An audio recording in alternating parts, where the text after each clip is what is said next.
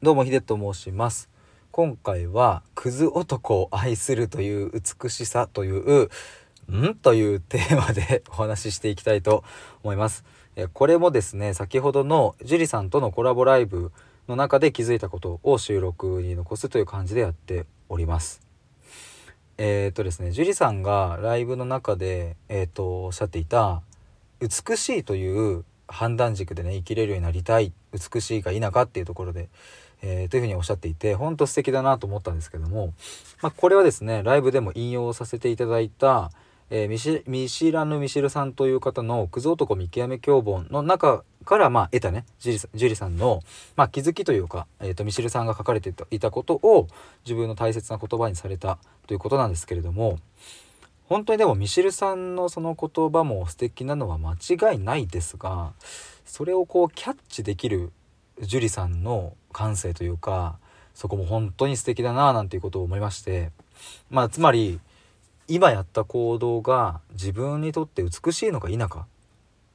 今この判断したけどこれって美しいのかなっていうことをまあ、自問自答するわけですよね。なんかもうこの姿こそがすごく美しいなと僕は思うんですけれどもえーとまあ、今回のタイトルの「えーと、クズ男を愛するという美しさ」っていう、まあ、このね前半部分がちょっとんっていうところだと思うんですけれどもこれもですね、えーと、見知らぬミシルさんのこの本の最後「クズ男に花束を終わりに」っていうところに、ま、書いてあるところなんですね。ライブでもここちょっと引用したので、えーとまあ、ぜひとも聞いていただきたいんですがですが、まあ、ざっくりと書いてあることはですねミシルさんもですね確かにクズ男は憎いと思いますと。その憎しみを消すことはたやすいことではありません、まあ、でも僕は思うのですが憎しみからは復讐心しか生まれませんと。ここま読んじゃいますね。そしてその復讐心はやがて自分をも傷つけることになるでしょう。だからこそ彼を憎むのではなく彼を愛してほしいのですっていうことが書かれてあってこれ僕読んだ時にね本当に深いこと言ってんなと思って 言ってんなとかってなんか上からですけどもなんかあのミシルさんももちろんこれは暴論だということは理解していますがこれが僕の核となるメッセージなんですっていうことをおっしゃってるんですよ。本当ねでもこれは深いメッセージだからこそ受け取るのが難しいなとも僕は同時に思いました。だってやっぱりクズ男に苦しめられてきたのは間違いないしうんとその時間ってね取り戻そう取り戻そうって思うと余計に苦しくな苦しくなるしやっぱり復讐したいって思っちゃう心もあるし。だからすごく難しいなとは思うんですけれどもでも愛してほしい愛するっていうところに正解がある。正解でもないな。なんか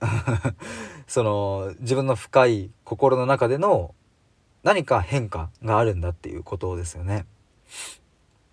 で、えー、その後にですねミシルさんが、まあ、僕が言いたいのはクズ男をクズ男としてではなく一人の人間としてあるがままに尊重するということっていうこの一文が書かれているんですけれどもこれってまあね僕が勝手に解釈をすると要はえっ、ー、とそれって自分自身にもそれをするっていうか自分自身にそれをするうん同じこと2回言ったっすけども ことなんかなって思いまして。クズ男を一人の人間としてあるがままに尊重することができるのは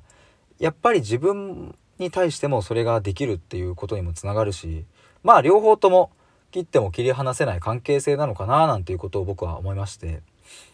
でもだからこそそうですこのタイトルに戻るんですけどもクズ男を愛するっていうことはなんかまあ美しいなと思うわけですよ僕は。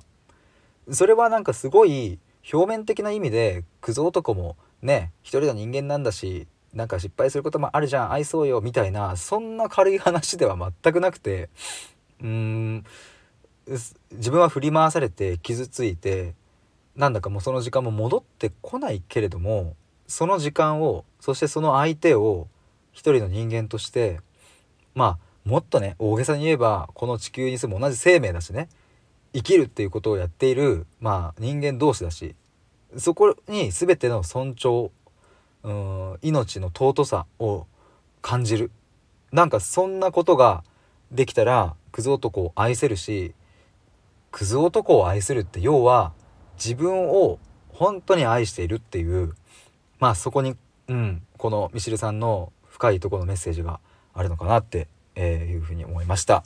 ということで今回は、えーと、クズ男を愛するという美しさというテーマでお話ししてきました。えっ、ー、と、えー、対話でしここめるラジオでは、えっ、ー、と、対話をしたいという方を募集しております。また、電話相談も、えー、行っておりますので、もしご興味ある方は、プロフィール欄または概要欄をご覧ください。ということで以上です。